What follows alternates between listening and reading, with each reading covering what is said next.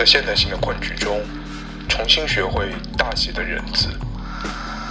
驱散意义的终结与封闭，生成新的可能。用创造而不是斗争，拨动生命之流。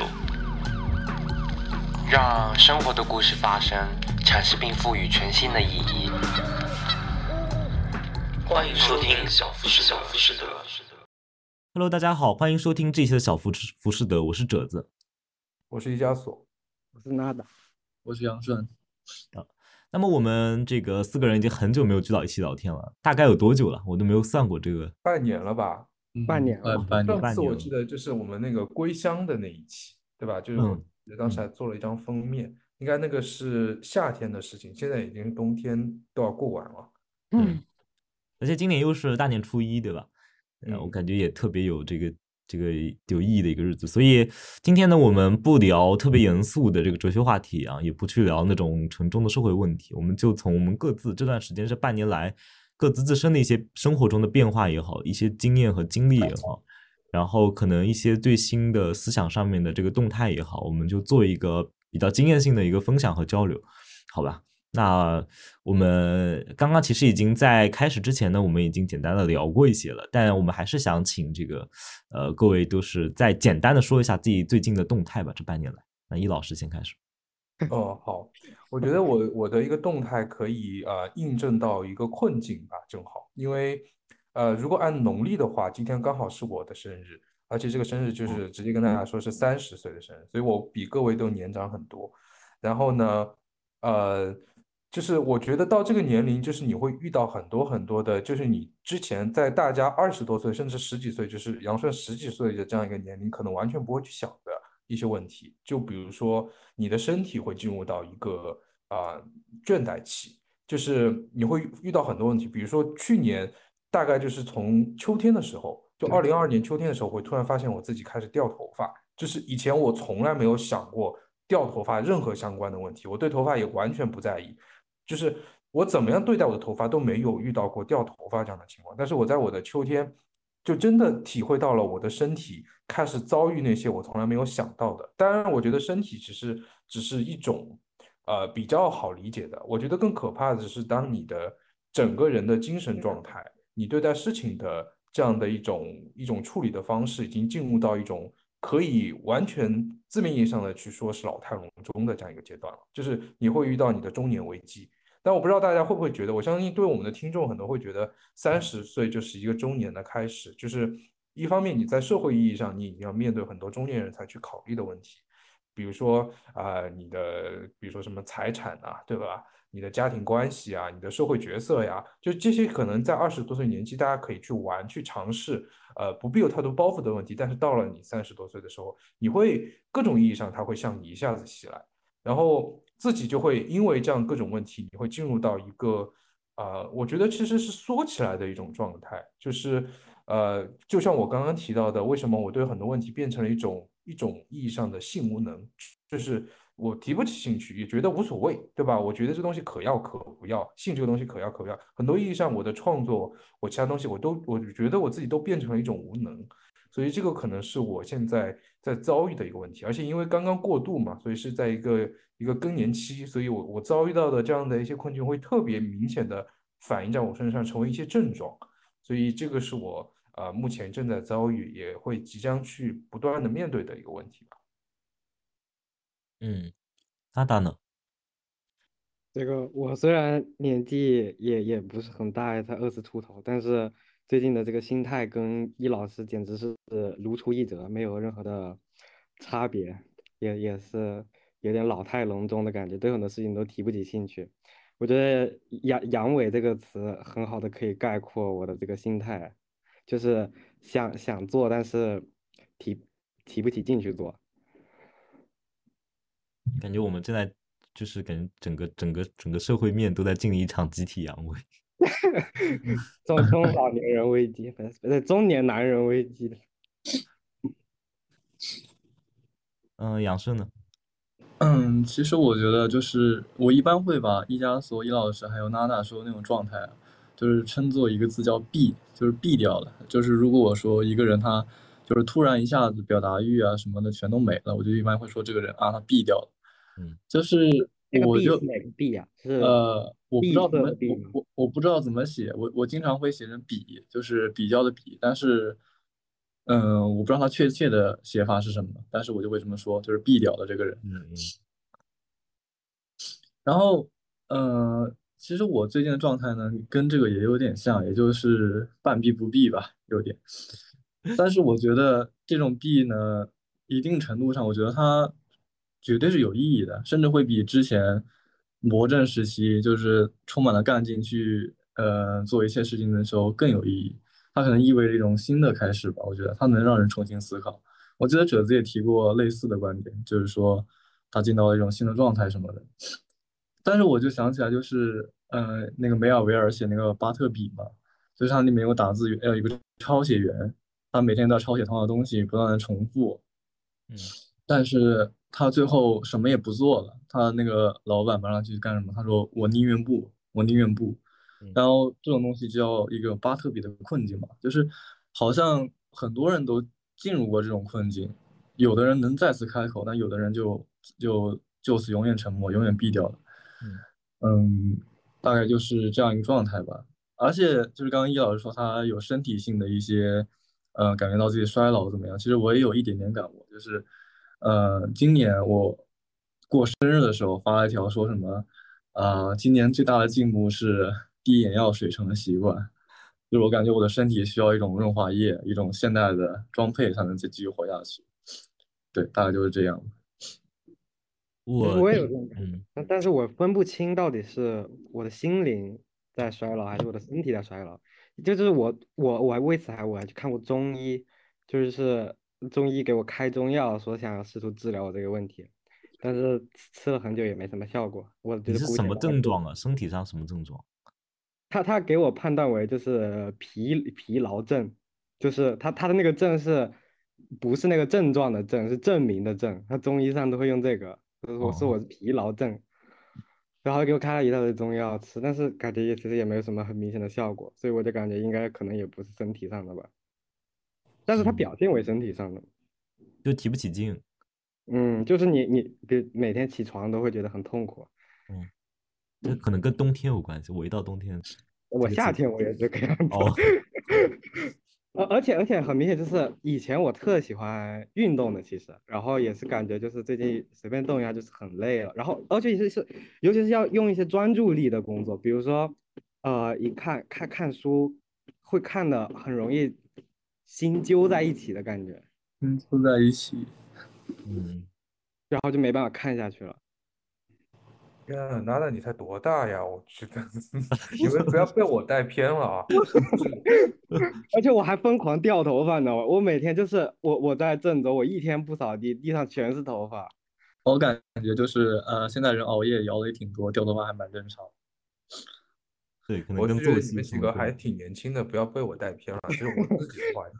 但我刚刚其实我听到杨顺说到一个问题，我倒是给我很大的感触，就因为杨顺其实看很多书嘛，而且他。是很有才气的那种，然后我就突然感受到一个事情，就是我在更年轻的时候，就我真的觉得我自己年轻的时候，就比如说念大学或者我高中的时候，那个时候我也看很多书，然后那个时候我有一个问题，就是我看到很多书里面描述的一些困惑，就是他们主角面对的一些困惑，我是很能去共情的，但是那只是因为我可能我从小共情能力比较强。但是现在我再去看那些东西或者回想那些东西的时候，我就会发现我跟他有共鸣，不仅是因为我有很强的共情能力，而是因为我的生活中也出现了类似的问题，就是那些成年人或者是老人才面对的问题，它也真正的在发生在我身上。这个是我以前真的我是绝对不敢想的，以前我只是幻想这些东西存在，但是现在那些东西一个个的都变成了我的现实。他们的困境就是我的困惑，我会觉得哦，这个真的很恐怖。就但你们现在肯定不会有这么这么多的，但是就是就是这个，我觉得真的很恐怖，真的。嗯嗯，德德老师，我感觉这半年，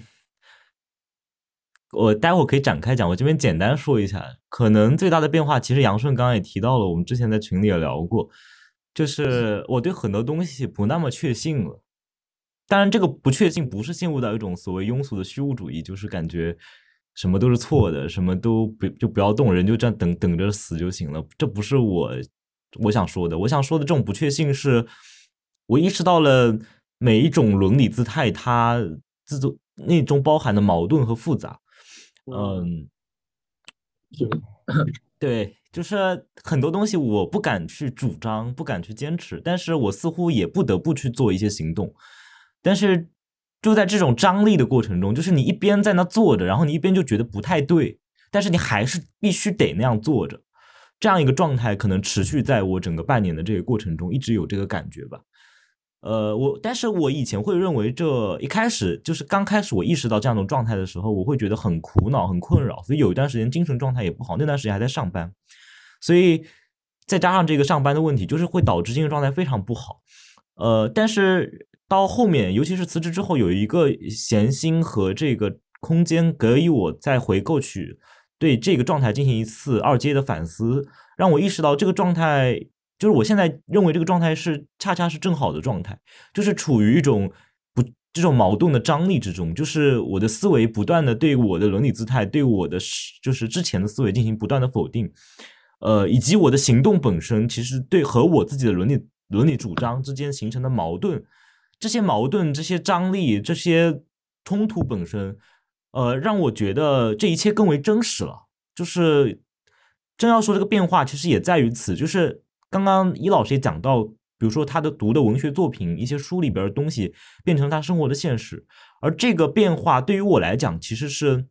我曾经的一些狂热的幻想，或者说我曾经的一种对别人主张的鄙视，或者对自己主张的呃某种某种信坚信，到现在都变成了一种自相矛盾的张力，而且直接成为了我现实中一边行动一边否认自己的这个过程，所以。呃，但是这样的一边行动一边否认自己的过程，恰恰是我认为，呃，一个行动开始逐渐的变成真实，更更贴近真实的一种信号吧。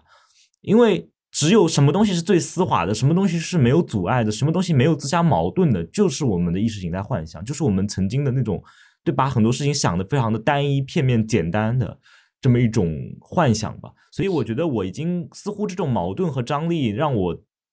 有一段时间非常痛苦的这个东西，呃，恰恰是让我摆脱那种非常幼稚状态的一个一个信号吧。对我是这么感觉的。嗯，我是 完全能赞同郑老师，还有理解一点吧。那大概，娜娜先说吧。没，你先说吧，你先。没有没有没有，别谦让，你先来。你先说。杨鹤先说吧，这个好油腻啊，这个谦让的。好油腻啊！大年初一就确实有道，有没有道？没有，其实我想说，就是我觉得这一方面是因为自己的曾经的那种不切实际的幻想，幻想自己是一个坚固的怎么样实体怎么样，但其实根本不是这样。然后另一方面，可能也是因为这一切都真的太现代了。我我最早一种感觉是看了一个二二年新上的电影，就是。我就很震惊的发现，就好像电影已经过了在说自己本体的时候，它已经变成了一个非常可怕的意识形态的混杂大机器。就你会发现它，嗯，无论是文本还是影像，它同时射出了许多许多许多，就像哲子老师描述的那样，那样自相矛盾，那样不断克服、充满着张力的东西。我那一刻就被他震撼到了。我说，怎么会这么复杂？这一切就是在这种复杂的情况下，怎么还有人能？如此相信自己，如此简单的说出自己想要的东西，想成为的东西，就不可能。嗯，这就是我开始思考巴特比就那种困境的最开始的，呃，感觉就是我觉得人不可能在这种时代还那么自信的相信自己，大概是这样。嗯，其实我感觉刚刚泽子老师说的关于伦理姿态或者说伦理判断这个事情，我觉得特别的戳中我。其实前段时间。也跟易老师私底下有交流过，然后其实也也谈了谈论到了这个问题。我感觉其实我呃对很多事情会提不起劲，其实也是在半年前因为经历了一些事情，然后会感觉到太复杂了，就是这这个世界太复杂了，然后就会有特别多的矛盾。但是我我我内在的否定性有点太过于强强烈，所以说。就否定掉了一切我想行动的欲望，我会对很多事情没有那种伦理判断，我不知道到底做什么事情才是好的，什么事情才是不好的，以至于说只能像这样，简直像是苟且的活着一样。嗯，恰恰是好像是因为你意识到事情的复杂性，所以导致你不就像杨顺刚刚说的，你好像不能够很确信的去实践自己某种曾经信以为真的主张，或者某种关于自己同意的想象。对啊，我觉得中医救不了我，但这这个问题才是这个我这个问题的本质。嗯，你讲到这个复杂性，我就想到我这个大年夜的时候去奶奶家，就是去农村嘛，然后我就那天阳阳光特别好，然后我就拿搬张椅子，我就坐在那个他那个就是在那个农田前面那个广场上面那边晒太阳，然后有一个老头老爷爷吧，老头是不是要攻击我不礼貌？一个一个老爷爷，然后那个走过来，就是他好像认识我，他小时候我小时候他好像认识我。但是我对他印象已经没有太多印象了，反正就是很尬的，就是开始搭话，然后搭了一会儿呢，我发现，呃，这个老爷爷他好像对言说这个东西很有，呃，很有很有这种冲动，就是他一下子这个嘴巴就停不下来，然后就开始跟我说，他说你们家以前不是住在这一片的，就我们那排的那个村落以前是没有的，嗯，以前我们是住在一个坳里边，不知道大家知不知道坳，就是凹进去的那种，嗯，坑里面，对，就在坑里边，然后。呃，那个，然后后来那个坳变成那个农田了。然后我们这儿，我们这儿，我们现在奶奶家住那块地儿，以前是农田，现在就是变成了一排那个人家。呃，然后就说了这些历史吧。然后我完全不知道，我爷爷奶奶小时候从来没跟我讲过这些东西。然后我就听得很好奇，就跟他多聊了几句。然后他就开始从一种对于空间的想象，而且是一种关于历史情境的空间再现。呃，一方面，比如说指出我们家以前在哪儿。然后现在这排以前是什么？然后有哪些东西改变了？农田的这个范围变化是什么？然后后来跟我讲到说，在离我坐在那晒太阳的椅子往前不远，大概三四百米的位置有一片小树林。他说那个小树林在之前这个呃这个土改还是这个我不知道是反右还是土改，反正是呃枪决过一个地主，然后。他还说那是哪个哪个哪什么省什么省家村啊什么家村，反正就是类似于我们中国古代那种以呃姓氏宗族为边边落的一个村落的那个大地主吧。然后当时他描还描述了那个枪决的场面，他说他去看了那个枪决的场面，然后就是很多人在围观，然后就是解放军就带他去那个树底下，然后就直接给他枪决。然后他说到的一个细节很让我那个感到心情复杂，就是说那个地主的母亲在旁边。就在旁边，然后一边哭一边喊着他儿子的小名，然后基本上是无能为力嘛。我们知道那是一个大的时代浪潮，所以我们我们当然知道，在整个经济关系当中，在我们对政治经济学的认识当中，地主是一个剥削阶级，而且这这是无可辩驳的。呃，他当然是在剥削别人的价值，然后在吃，我们可以严重点，在吸人血。但是当这样个场面被他以空间化的方式描绘出来之后，尤其是他对他母亲的在场性、肉身在场性的指出，以及他母亲口中就是喊着他儿子的乳名，我们知道乳名是我们一个人出生的时候，父母还当我们还没获得这个正式的名字之前，父母会称呼我们的名字。就是想象一个母亲看着自己的儿子当着自己的面被枪决，然后自己拿个草席将他裹走的时候，然后那个场面就是我已经。能想象，就是通过他的空间化的描述，所以我当时陷入了一种说不出来的滋味。就是他讲完那个故事之后，我没有任何的话可以回应他，至少在那个瞬间，我没有来得及反应出来一个回应。呃，所以这样的场景，其实在这半年之内是非常非常多的，就会让我导致，就是这这其实这个场景只是非常小的一个例子，就是导致我很多事情的伦理姿态上面出现一种。自相矛盾的一个东西，呃，我现在就又进入语塞了。当我再次描述这个场景的时候，又进入了语塞。就是，呃，不知道你们你们就是，其实狼人杀事件那个时候，我我就有你这种感觉。嗯，你可以展开说说。我我我我我我我不想再展开说那个事情，但是就是当时跟我们引起争论那些人的后续。就是你你也知道吧，就是他们各种各种那种事情，会就会让我感觉到，你还记不记得有一天晚上，就是我我跟你就是一晚上都在那个在等他的那个回复，嗯，那那个人名字我就不提了，但是那个事情会让我感觉到这个，就是就是你现在说的这个事情的那种感受，嗯，所以我会觉得一定程度上来说，那个东西我会把它称之为这个一个时间的节点，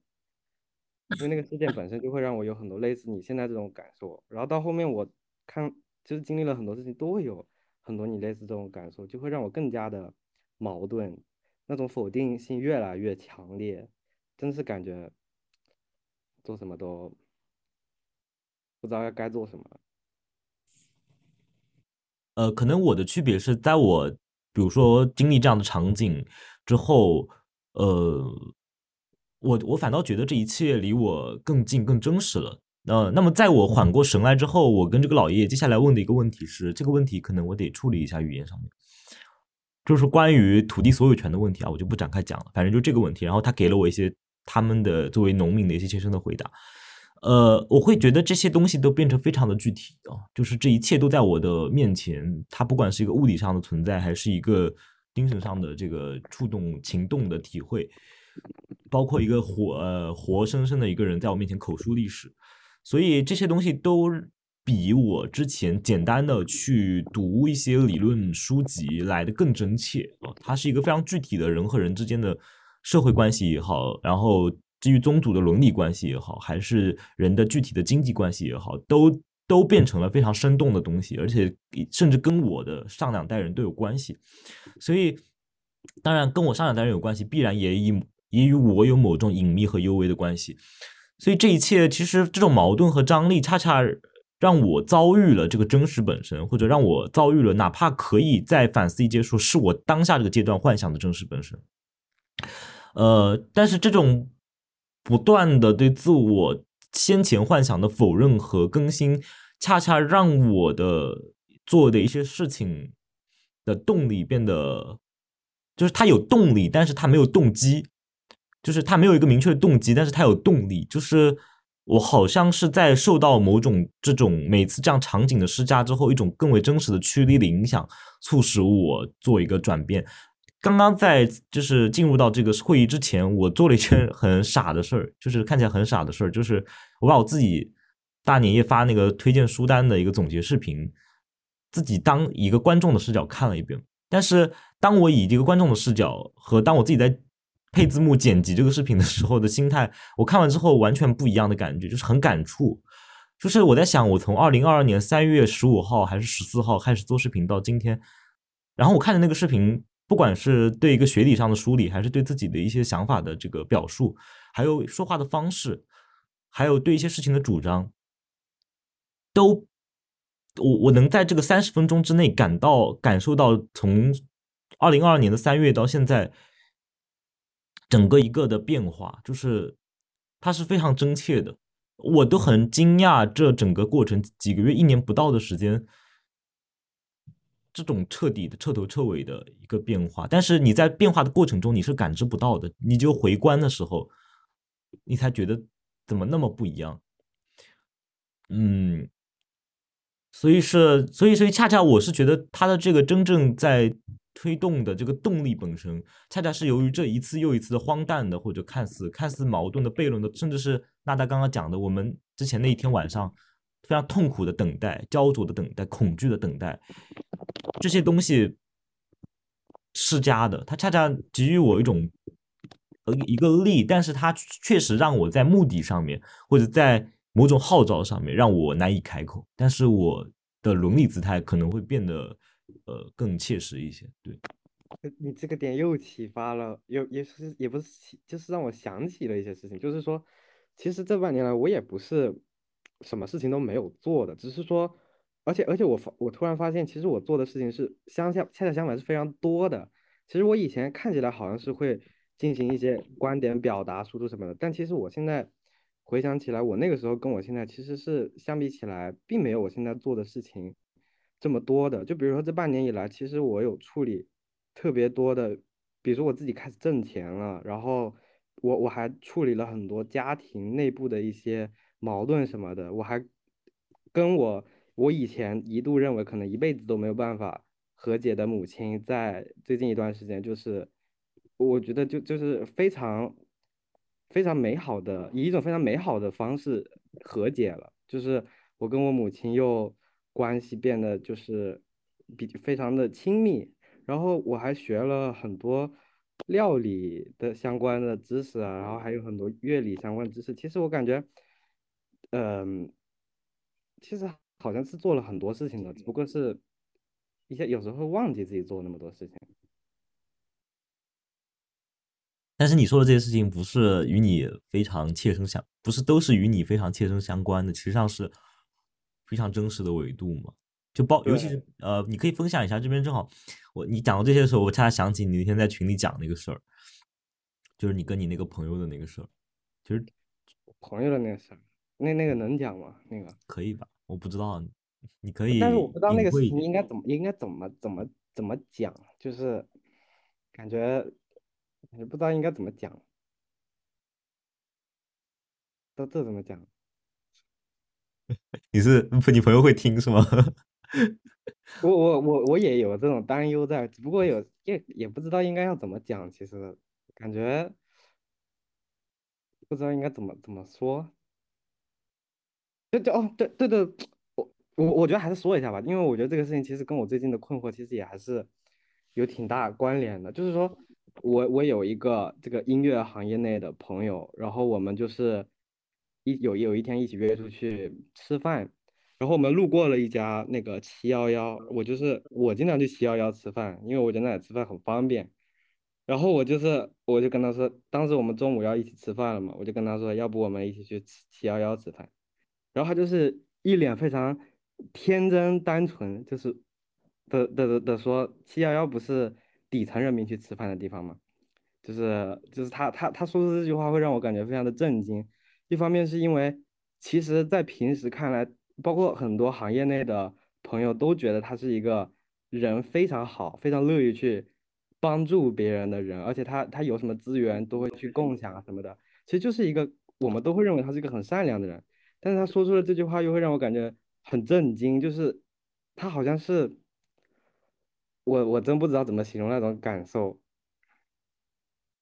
就就是会让我感觉到，我我我一我一时间不知道他到底是是对的还是错的了。他让你陷入，就是后续你回想这件事情的时候，你刚刚不是说他跟你现最近这段时间的更宏大宏观意义上的这个困扰也有关系吗？你觉得这之间的联系是什么？就是其实我当时我我是有一种。生生理性的有点想要呕吐，就是后来我我我每次做饭的时候，不知道为什么每次切肉的时候就会想起这个这个这个事情，然后都会有点想想吐，但是我又感觉他好像没没有什么错，他只是没有去反思很多事情，他又好像其实没有什么错，但是他又好像错的非常离谱，我就是不知道应该要去怎么样给他一个判断。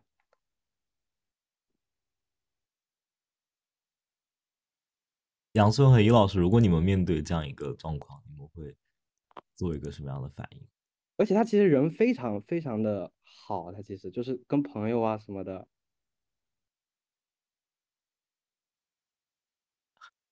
我如果说我的话，我的反应就会很很无脑，就是我我说我无脑，我自己无脑，就是我可能会当下立刻告诉他们，告诉他你口中的底层人民实际上意味着什么。然后他背后的这个关系是什么？然后我可能就会开始说教，呃，但但我现在也改掉了一个我以前的一个习惯，就是我感觉我已经不会再去跟别人那种，就像是你你说的那样，因为我我有我我我很多时候会感觉你说出来，他根本就是感觉可能他他会觉得离他很远，他对你的说的话其实就像耳边风一样。然后我就感觉说这种话好像也没有什么意义，我就是一个人内心独自的在震惊。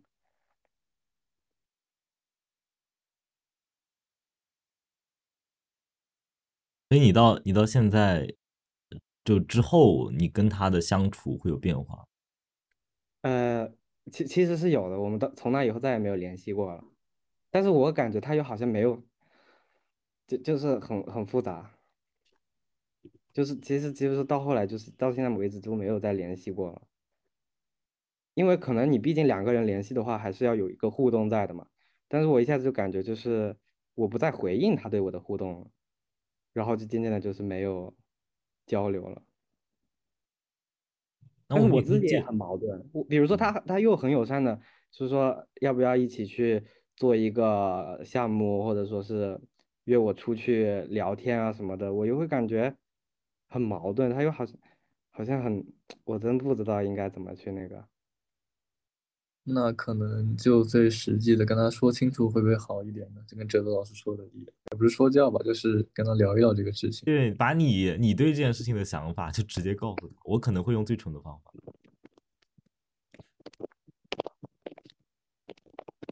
我我我们我觉得我们也可以借着娜娜这个困境，就是不知道怎么回答，进入到第二个想跟大家聊的话题，就是和人之间的关系，就是前面易老师。讲到这个主体间性的问题，我觉得大家可以，呃，分享一下也好，然后更进一步的聊一下也好，自己不管是跟家人啊，然后跟朋友啊，或者跟甚至是互联网上的，呃，人之间的这个主体间之间的这个互动等等等，关于这方面的困惑也好，思考也好，李老师可以先说一下。嗯嗯，就是这个可能我的经验是比较片面的啊，或者我的体验是比较片面的，因为，嗯。我生活中有很多的人，我用这个词，就是我会感觉跟他们的接触或者交流是很虚幻的。就这种虚幻，就是说，他就像我在网上跟一个只有头像和名字的一个不知名的网友，他比如说在我的呃创作上面评论了一句这样的。还有一种就是指的是生活中的人嘛，也有这种感觉。对，有这样的感觉，就是他就是一个 NPC，就是对我来说，他可能没有那种。让我自身敞开自己的那种开放性的体验，就是，呃，尤其是之前我会觉得这样的人很多，就可能很多很多人都是这样的，就是他就是一个 NPC，他他没有在我的意义上的一种主体性。但是还有一种人，我觉得就是现在我在我生活中遇到的学生吧，就是我会感觉他们，呃，举个例子啊，就是很很让我能感受到。啊，一种跟他者相遇，然后我因此敞开了自己的那种体验。这当然还有一些是跟我的观众，所以啊，这两种是不一样的。但是很难说他们有一个既定的，比如说，呃，我我是怎么样不同的对待的态度，或者有一个既定的标准，或者有个怎么样的界限。但是我明显感受这是两种不同的人。那么，呃，当然很多更多是复杂的，比如说我和我家人的关系，我觉得是非常复杂的。但是就是。呃，我我说到的这种能够让我的生活能够，我觉得还有真实可言的，就是就是在跟这些人的相处的过程中，就是他们当然会让我有不舒服的时候，但是更多的时候会感受到我在和不断的和他者相遇，这个他者是非常重要的，而而且因为和这种他者的相遇，我我就敞开了自己，然后呃还能够感受到自己的存活，是这样的一种感受。嗯，那比较抽象嘛，就是，但但目前我觉得我生活中还有的一些真实东西，可能就是这些了。其他的，我觉得知识，呃，或者呃，其他的跟知识差不多的，我觉得我现在把放的差不多是消费主义东西、工业东西。我觉得就是他们没办法跟我有一种这样的体验，就是他们不能跟我对话，然后它只是我静观的一种东西。我现在的感受是这样的。嗯，更像是一种只能自己去投射一些幻想，但现在因为你也说到，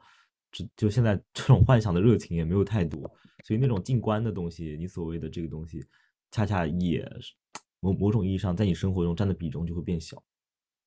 对，但但其实很很奇怪的是，我曾经过去一直以为我和这些静观的东西打交道就行了，只要我的身边浸泡着这些簇拥着这些静观的东西。我就躺在这些东西中间就可以了，但是后面就发现，就是当我到了一个点以后，我就能够去啊躺过的这些东西已经躺完了，能够看过的东西看完了以后，就发现这个镜头还是需要有他者的，就是这个他者是不能省去的，就是因为我我我自己曾经是很宅的人的，就这个宅是精神意义上的，就是我会觉得不需要太多他者的相遇，也不需要太多意志性的体验。就是反正我我的同化能力就是这种打引号的同化能力很强，但后面发现就是你可能就是有些安排会让你去遭遇，就是你一定会去遭遇一些东西，呃，这个你可能是没办法去控制和预料的，而且甚至他们会让你不舒服，但是可能就是存在于这些遭遇之中，然后你会，你的生命会像刚刚褶子说到的，你可能会有一些转折，会有一些，有一些就是你会觉得你之前的你不是你的这样的体验。嗯，我感觉这个过程是一种自动发生的，不是我计划我现在要转折。对对，没有办法计划的。对，他就是，所以我会觉得这个时候，为什么人说你越到一个年纪，你就会越相信命啊？但这个无论你用哪一种知识的解释去说明它，但是你真的会相信有一种安排，有一种安排在在在支配着你和你身边的一切。嗯，这个安排我们把它说的不那么玄点，可能是一种发生学，就是这个东西在这个节点上，因为一些因素的这个。遭遇吧，刚刚易老师说的这个，你撞上或者遭遇的这个东西，它促使这样一种东西的转向啊，我觉得可能说的不那么玄乎一点，是这个意思。嗯，那那杨顺呢？我感觉我没有像 Nada 或者说哲老师那样特别特别戏剧化的那种，就是突然一下子意识到，哎呀，这个人他有一种复杂性在这里，然后突然感受到那种差异性。我感觉这种体验我是比较少的，但是我仔细回想了一下。很可能是因为我从小到大对待别人的态度一直都是，呃，尽量尽量不去思考我这个主体的观点，而且单纯的去体验他们。嗯，就是我想了一下，我身边的一些人，我对他们的感觉都是很多面、很复杂，就是那种差异性，早在我理解他之前，我就已经感受到。嗯，但是那样特别决定性的时刻，我还就是有，但是。并没有那么戏剧吧，对，没那么抓马。嗯，觉得你你你刚刚说，其实是不是有点类似于说，其实你的主体性某种意义上就是溶解于他者之中出产生的，像是一种。那嗯，肯定是这个说法呀，就是不断接触他，让他者成为你生成的一部分嘛。说肯定是这样说，的确也是这样。但是我可能更偏向，嗯，我可能更偏向的意思是。就是我尽量在跟别人交往的时候，呃，少提我，对，就不那么谈我，这样可能，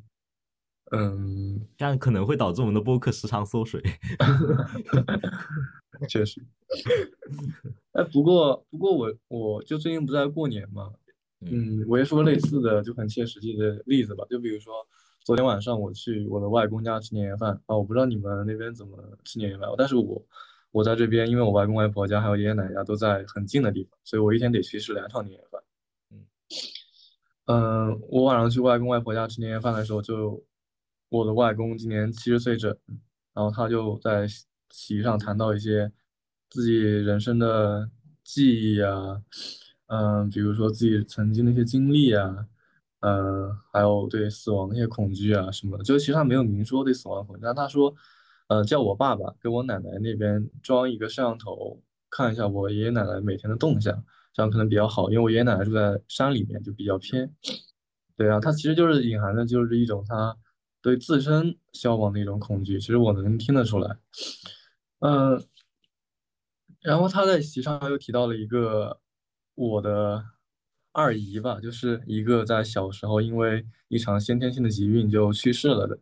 我母亲对她有一点印象，但我的舅舅就是对她完全没有印象，因为他们之间岁数差太多了。然后我那个时候就突然感觉，就，嗯，就是这样一个突然在家庭结构中莫名出现的这样一个人，就是这个从来没见过面的二姨，大家对他都没有印象，反而是这个家庭里最能承载住，呃呃那种所谓的复杂性的东西。对，这个可能跟大家聊的有点偏差，但是我觉得。如果把家庭视作一个活物来看的话，那也是那种敞开吧，也是那种对人的，嗯，那一瞬间的理解。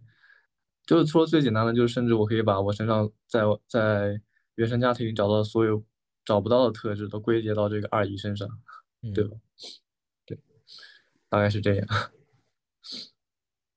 其实刚刚的问题让我突然在想啊，也是跟我的困境有关系，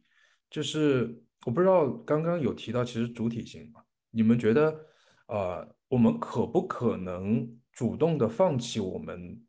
主体，或者说放弃我们对主体性的把握吧？就是我们可不可以沉沦在一个非主体性的状态中？我我举个例子，为什么会有这样的疑问？就是因为我就前段时间不是在享受各种消费主义啊，还有这种文化工业的一种一种一种状态嘛。我会发现，就是当我去看那些什么打折信息啊，那些刷的那些视频啊，那个瞬间我是不用考虑我主体性面对的那些问题的。然后，如果我们可以一直处在这样的一种状态中，就是呃。是不是也可以选择，就是过这样的一种状态的生活呢？就是一个人可不可能他真的是主动的去放弃自己的主体性？就像是一滴水，嗯，滴入了大海一样的感觉。嗯，也呃不一定是这个意义啊，但是可能也是有的。就比如说，你们有没有体验到，就是当你去刷那些打折信息或者那些什么美食视频的时候，那一瞬间是没有你这个概念存在的。就是，而且你刷到后面，你会觉得这个东西已经刷不下去了，这好无聊啊！但是你仍然不用去考虑这些问题，就是你连无聊这个问题都考考不用考虑，你就一直投入到这个黑洞之中。就那一瞬间，你突然会捕捉到一个非主体的状态，就是你消失了，就真的你消失了的一种状态。就是我会觉得这个这个状态其实是不是。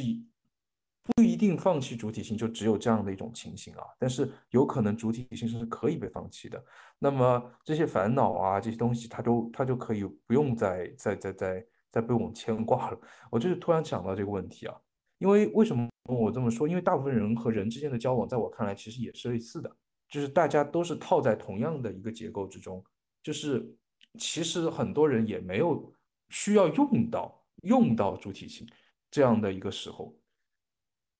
他人即地狱讲的就是这个，就是两个都具有主体性的人，或者两个都是萨特意义上存在主义式的人，你遭遇到一起的话，因为主体性的关系，就是最终一定是主奴辩证法。就是我接下来就讲我爸那个小狗狗的例子，就是我爸，我爸养了两只小狗狗，然后在在工作的地方养了两只小狗狗，然后这两只小狗，他早上会喂它们吃东西，然后他就观察到一个特别有有意思的现象，就是有一只一只狗叫小黄，一只狗叫小黑，就是顾名思义，它们一只黄一只黑，然后这个。我爸就说，我爸那天在吃饭的时候，他说小黄这个人，小黄这只狗是个皇帝，小黑是奴隶啊。我说我说你怎么这样说？你你还你还能看出他们的等级制啊？我说，他说对啊，他说因为我每天早上我给他们放吃的在那个门口，然后他每天就看到那个呃有的时候小小黄不在，然后小黑在。但按照道理来说，那我在这，那我不爽死了？我全吃了，我先吃，那对吧？我占尽先机。但是他看到那个小黑就不吃，他等小黄来了，先看着小黄吃。小黄吃完之后，小黑再吃。他俩之间是没有那种，就是呃，就是所谓的这个公狗母狗，他们两个都是这个呃雌性的。然后呃，然后后来这个后来我爸又观察到一个现象，就是这两只狗呢，基本上每隔一周要打一次架，当然没有那么规律了，就类就平均值吧，每隔一周要大打出手。就是有一次甚至严重到那个呃，小黑是腿上被小黄咬的，就是那个腿已经动不了，就拖着那只腿走。然后。呃，他第三个观察到的现象是，呃，我妈妈给他们两只狗一人弄了个小窝，就是然后并排的放。但是第二天早上起来，我爸总是会看到那个两只窝就是叠到了一起，本来是并排着放的，结果第二天早上看那两只窝叠到了一起，然后只有小黄睡在里面，小黑睡在外边。然后，然后后来就说，就是会发现这里面是特别神奇的，就是他们俩，他们两只狗，两只小狗之间已经形成了一个主奴关系。而且主奴关系，如果回到黑格尔辩证法的那个语境，就是说，他不是说我呃奴役你，而是说一方承认另一方为主人，这个承认非常重要。就是在哪在哪边能够看出这个承认呢？就是呃，哪怕小黄不在，小黑也会等他先来吃，他不吃。所以这里面已经出现了一个承认的维度，就是你不在，我也承认你为主人，我等着你来先吃。所以。呃，刚刚尹老师讲到这个关于溶把自己的主体性溶解掉，我觉得人和人之间或者某种这种斗争状态呢，就是黑格尔在谈论关于爱的时候，呃，他就谈到是什么东西可以终结人和人之间这种无尽的战争，这种主奴的辩证，呃，辩证的这种战争呢？就是说你要把自己的主体性在呃抹除自己的主体性，然后让自己溶溶解于他者之中，然后最终实现的是你自己。就是他是他这跟他的那个主客体的这个哲学观念有关系，就是他怎么统合康德这个物自体，就是说，呃，是主主观精神在客观精神中实现其自己，就是讲的不那么抽象，就是说，呃，我们我们对自己的实现不是我们借以以为的，就不断的建构我们的主体性，一直在说我我我我我怎么给我塑造自己，怎么发展，怎么成长啊，怎么怎么样，而是我将自己彻底溶解于他性之中，通过他者，通过客观精神，通过客体，然后来展开我自己的主观精神，来实现我自己。就像易老师刚刚讲，我们是进入一个黑洞，不断的呃溶解自身，但是在溶解自身的过程中，实际上也是在在这个他性当中完成自身。所以呃。我觉得这样一种状态，如果你把它放大一点，或者说就是某种意义上，它会变成一种信仰。就是如果把它放到一个社会意义上，它就是比如说某些时期的宗教信仰，或者某些时期的一种革命信仰等等等。那放到小的一点，你可能甚至会细化到，比如说你沉浸在某部电影当中，沉浸在某个这个这个图图像的漩涡当中。但这里面要分辨一个，就是说你是。呃，有一个很强主体性，在看这些图像，幻想一个理想自我，那这个就是主体性非常强的时刻。你恰恰是在利用这种影像，在建构一个想象一个美好自我。呃，那和刚刚说的这种溶解性是截然相对的，所以这里面还有一个区分在里边。啊，我就突然想到，就是我父亲讲的这个两只狗的故事。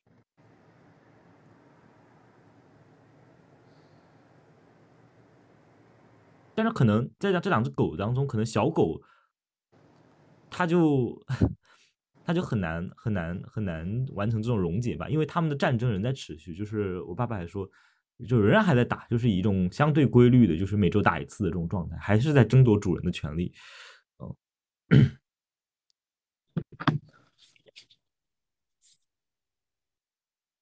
其实我想，我想就是提一个新的问题啊，给大家，因为我觉得这个问题还挺重要的，因为尤其像褶子，他其实在做了一个决定嘛。而且他已经在行动了，就是他啊辞掉了工作，然后呢，他准备去申请新的那个博士了。呃，我不知道大家有没有，因为我想肯定包括我们的听众啊，可能对我们自己的状态是不满意的。但是呃，一个很大的问题是，大部分人其实对自己的生活都是不满意的。但是不满意的同时，大家是没有去改变。当然，这个没有改变，可能是因为我们没有办法，或者我们其实只是因为懒惰。或者懒惰加没有办法吧，但是，呃，我就是在想啊，就是因为新年的时候很很讽刺的是，大家不是都会呃，就是做这个 New Year Resolution 嘛，对吧？就是做新年的新计划。然后我就突然想到这个话题，因为我们讨论的很多的对自己、对对这个环境，但对对环境是我们没办法一个人改变的，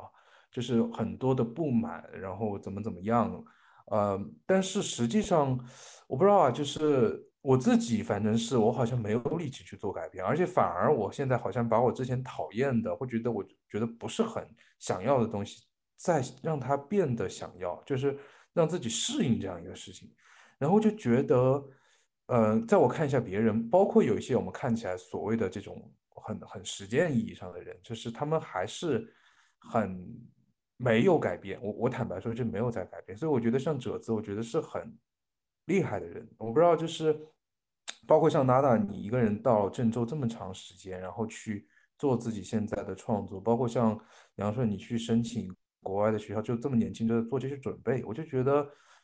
就反而到我现在身上的一个中年危机是什么呢？就是大部分中年人。你会看到他们放下自己曾经想要的东西，而且他们放下的越来越理所当然。他们就会觉得我接受这样一个现实吧，他们会觉得接受这件事情反而变成了一种政治正确。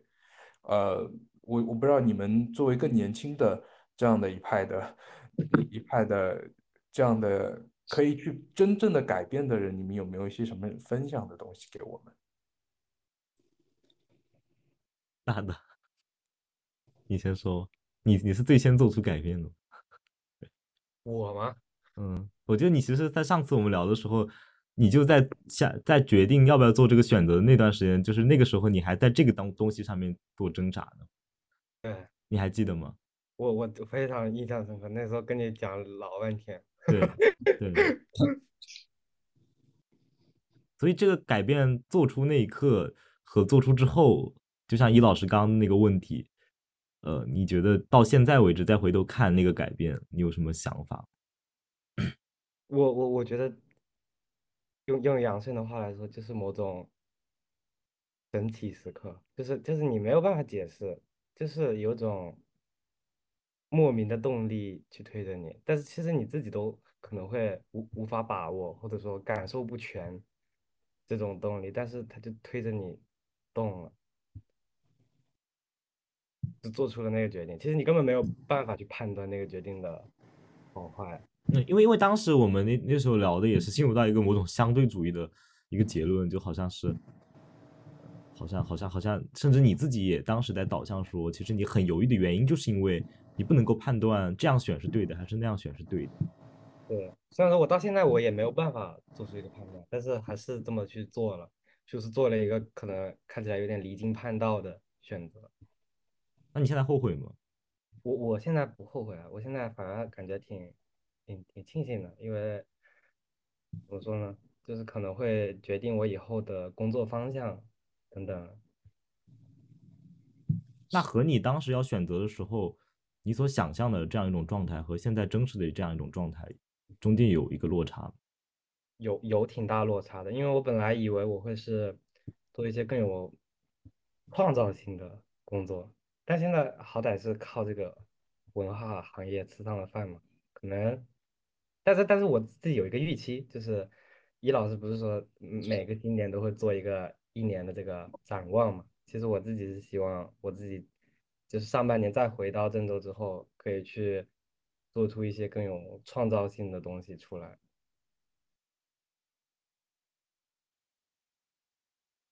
空间呢？空间大吗？空间大嘛？什么意思？就是就是你，因为你刚刚已经说到这个落差了嘛，那你再以你现在这个从业经历来看，你觉得呃，你所你所做的这个新年展望有多少空间可以去做呢？我觉得其实还是挺挺有挺有希望的。我我我之前之所以没做，我感觉百分之九十都是因为我自己太懒了，就是没也也，但是也不能说懒，就是我们之前他们懂，就是有点提不起劲。但是我我现在会感觉会想再再再一次去尝试。我觉得其实今天晚上聊的很多东西，就是你们的很多话还是给我一些启发的，就是说会让我想要再去尝试一次。嗯，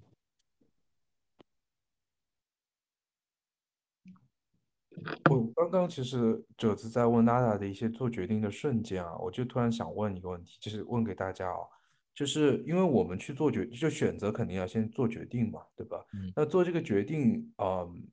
我不知道大家有可不可以理解啊，就是因为我们一定程度上都是要依靠所谓的理性，这个理性我我就不是我们说古典意义上的这个理性，就是社会意义上的理性，就是怎么说呢？就比如说啊、我们去做一些可能更加理智，或者你看，你看我们谈论这个词都抛不开“理”这个词，就是可能更加的不会让自己后悔的决定，通常都是要考虑，比如说叉叉叉哪些因素，比如说我们要适当的延迟满足，比如说我们要有所创造。啊、比如说我们要有所提升，反正这样一套标准，它始终逃不掉一些体系。但是我最近一直在想啊，就是我们是一定要经过这样的一些东西权衡才去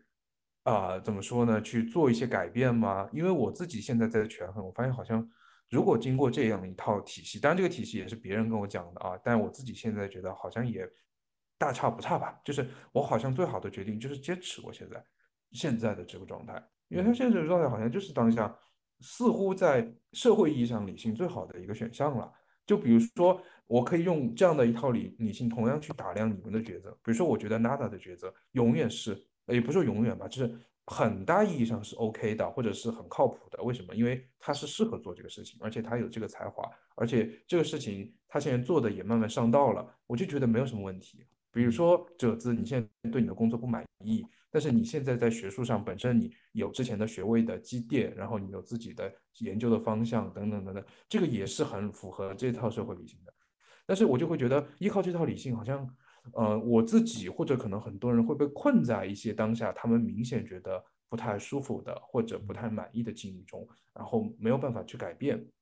然后正好我最近呃有跟一些观众在聊嘛，然后其中有一个观众其实挺打动我的，就是我我发现他生活中有一些部分的抉择，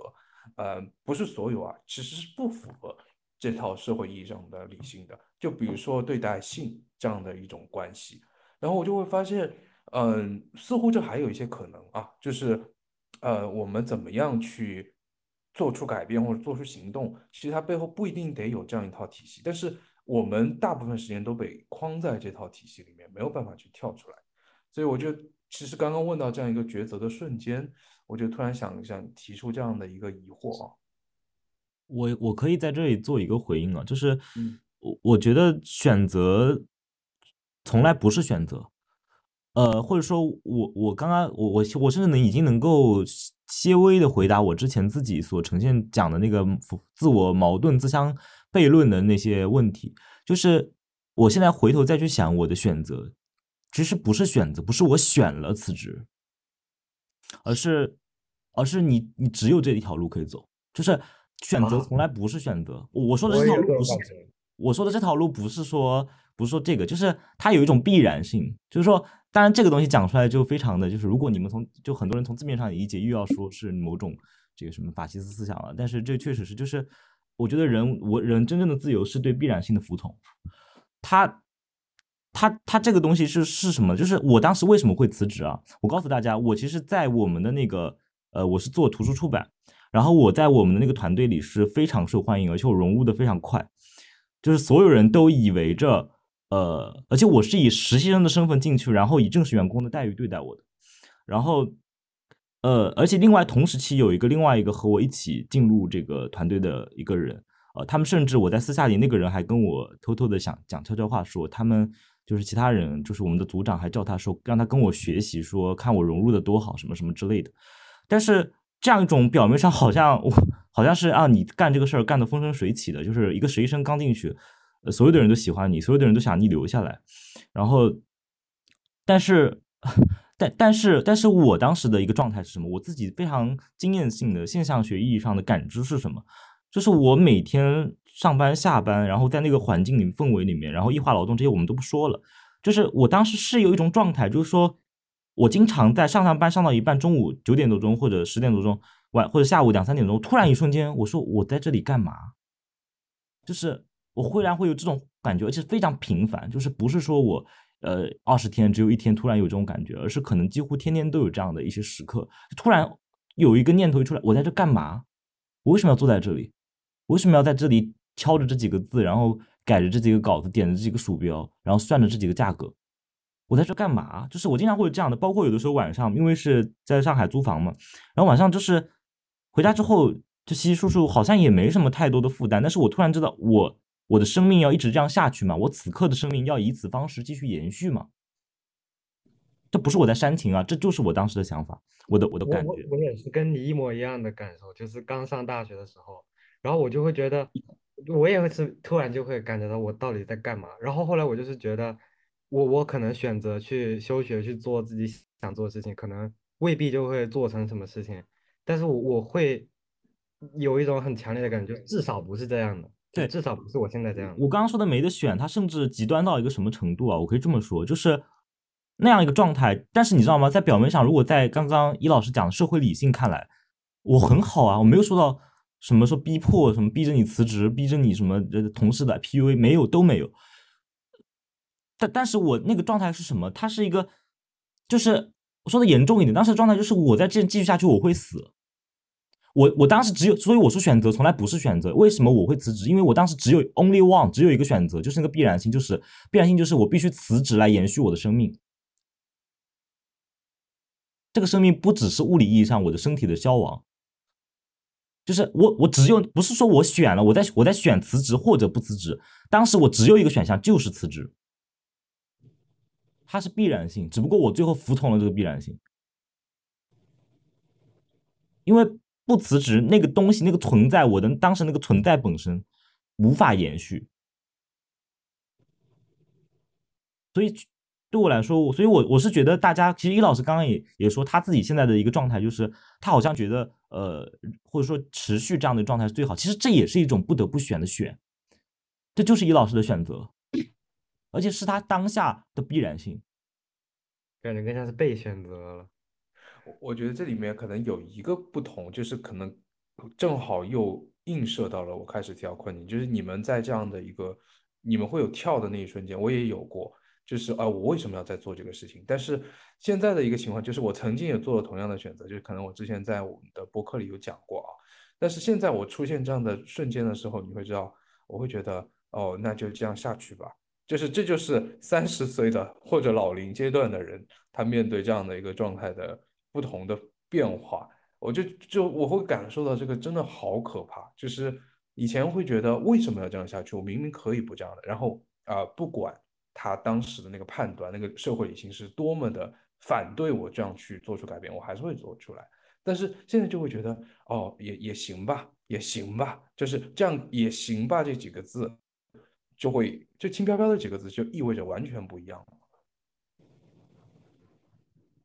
但是有没有你们还是能说你们还是跳动的，你们还易老易是跳动老易老师，因为你也经历过这么一跃嘛，对吧？嗯你你你，因为你也比我们更早嘛，所以所以有没有可能说，其实我们所谓的选，或者某种意义上，我们现在开启的新的阶段，很可能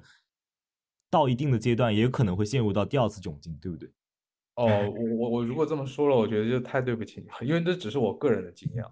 因为呃，不是没有可能啊，对啊，不是没有可能。就是你现在做到，比如说你现在去当时你做了你认为你不得不做的那个选择之后，你到了郑州，你开始做这些事情，你肯定也遇到了，对吧？你确实也遇到了让你觉得难受或者有一些呃焦虑的、有一些恐惧的、就忧惧的这样的一些瞬间，你你也遇到过。但是关键就是你遇到那个心态和你当时在你学校里面的那个那个你你觉得是有本质的区别吗？其实应该是有的，因为不可能一个选择是就是完全的完美的，就是它完全让你走到你想要的那个那个那个路径上。但是你遇到这两个东西，你是有不一样的感受的。就是我现在遇到的这个情况，就是我我在做一个我觉得啊啊不是那么的心甘情愿的事情，就像褶子之前一份工作。但是我现在一个变化就是说，我要想办法去把它变得心甘情愿。就是当我去点那个鼠标改那个字的时候，我要想办法，哎，怎么让我自己去爱上它，或者慢慢的接受它，而不是说像以前那样去鲜活的去反抗它，然后去追寻我当下认为最重要的东西。这个就是一个改变啊。但是我我确实觉得你们之后的选择的路上肯定会遇到你们啊、觉得沮丧的、忧虑的，甚至有些后悔的瞬间。但是按照你们当下这样的一个必然性去做出的选择，我觉得应该会有本质的区别，就是你不会觉得啊、它跟你现在遇到的那个是一样的东西。娜达，你可以分享一下，因为你是基本上经历已经又经已经经历到这前后的一个变化了。我我觉得确实就是像伊老师说的一样，就是说，虽然在做了自己，或者说被某一个选择选中了之后，还是会感觉有有落差，但是确确实是不太一样的。嗯，我我也不知道说什么了。其实易老师刚刚有一个很小的细节，我这里有一个分辨，就是易老师刚刚讲你在强迫自己要爱上那个 PPT 或者点那点下那个鼠标，呃，我当时的问题是我已经无法再，因为我已经强迫自己一段时间了，我不是没有尝试过嗯易老师现在这样的这种方式，但我我当时的问题是我已经没办法再继续强迫下去了。就是嗯易老师易老师，你现在之所以我说你现在这个状态是你的必然性，是不是说说你不选？其实恰恰这就是你的选择，因为你还能够点得下去那个鼠标。对，嗯就是你你后面发现啊，就我自己的经历，只是这一段经历，就是嗯第前面几次我也是强迫过自己一段时间。我之前那份我自己创业的工作，我做了三年，三年之后我才决定毅然的离开。但是这份工作我发现一年多以后，我的那种强迫就已经变得没那么可怕了，就是他已经变得不那么强迫自己了，就是发现哎，好像自己也可以去接受它，然后它也有它的美好。对，就是这句话，你们你们体会一下，品一下，就它也有它的美好，就这么一句话。然后你就会发现哦，自己哦原来可以，就是这个我很难说是因为这个选择本身不一样，还是说是因为我之前经历的一个一个层层的累积，把我带到了一个不一样的状态下。就是我现在肯定跟我之前去上一份工作去同样面对的那个我是不一样的。那如果把两份工作换一下，假设我先做的是当老师这份工作，我同样坚持坚持不下去了。然后我辞掉工作，然后再去创业，是否我今天也会同样的去发现它也有它的美好？就我不知道啊，就是到底是这个选择不一样，还是我这个人不一样哦？嗯，这东西也没有办法预设。嗯，对对，是的。我也觉得人生就是如此的复杂。杨顺还有什么要说的吗？关于这个话题？嗯，暂时没有吧。但是也是有一点小感触吧。就比如说，还是以前感觉，就是哪有什么别处的生活，都都只是此在的生活。嗯，有这种感触。对，呃，其实我可以最后上一下价值啊，就是我们时间应该也差不多。我我最后在这个地方上个价值，就是刚刚易老师讲到那个。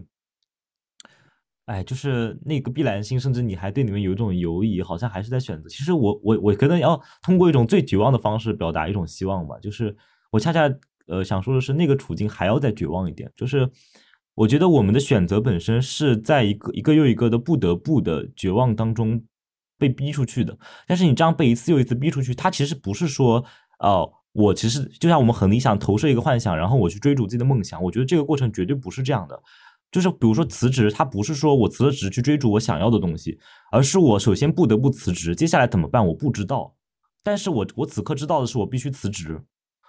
嗯，然后接下来就是那下一个问题自然会又有一个不得不出现，就是你接下来要怎么办，或者说你接下来关于谋生的要怎么办，关于精神上的要怎么办，关于社会关系要怎么办，你就会有一个又一个的不得不出现，所以我们在这一个又一个的不得不当中，自然会有自己的伦理选择，它不是说这跟随波逐流完全没有关系，因为。在每个不得不的时刻，你都要做出这个信仰之跃，不是说辞只有辞职好像看起来是件大事儿，它才是个信仰之跃。你甚至接下来说，呃，你要以呃什么样的方式与你的母亲相处，或者你要以什么样方，甚至和你的一个普通朋友，就像 Nada 的一个普普通朋友相处，这都是一个信仰之跃。你接下来这就像 Nada，你现在他跟你不，你跟他不太联系了，你接下来这一步，你接下来这个不得不跟他之间的不得不又是什么？所以我觉得我们一直是在。就是，所以其实这也刚刚讲到存在论的问题，就是其实海德格尔上的这种此在的，就是一个不断对自己的存在发问的这么一个状态。其实你一直在问问题，其实不是在一直在给出一个选择题的答案。所以实际上是在一个个一个个问问题的过程当中，然后又在一个又一个在这种发问的过程当中的信仰之跃，或者某种意义上我们刚刚讲的不得不的过程当中，然后我们就只能一步步往前走。所以我更更绝望的一个角度切入，实际上说我们。我们在以为我们在选择，其实不是说我们电视剧里或者小说里看到的，说我我舍弃到这个工作是为了追逐自己的梦想，不是，我舍弃到这个工作是因为我不得不舍弃到这个工作，但是接下来怎么办我不知道，我不是去追逐我的梦想，啊，但是我想说希望在哪呢？希望恰恰就在于说，恰恰是因为这个不得不不得不不得不，其实，嗯，才让你作为一个。某种意义上的这个此在的主体去发问、去行动，就是你其实一直是，当你摆脱了一种对理想生活的幻想，所谓的一种彻底完美的、统一的、无矛盾的理想生活的幻想之后，恰恰才真正进入到了一个一种所谓的这种本本真的此在，就是你不断的要对自己的生命发问、做选择，而且这一个又个选择，恰恰又不是你所一开始设想好的选择，而是你各各个特定的时期处境在时间的这个特定的节点，它不得不的必然性。嗯，所以我就大概最后就说这么多吧。大家有没有什么要补充的？如果没有的话，我们正式内容就差不多。嗯，我觉得刚刚褶子总结的那升华那一点很好，就是呃，我们要学会去抛弃对于一种所谓的理想性的他者的生活的一种幻想，就是那个东西是真的不存在的。所以我觉得这点总结的非常好。嗯，好，那我们今天的这个节目就到这里啊，那我们下期节目再见，拜拜。嗯，拜拜。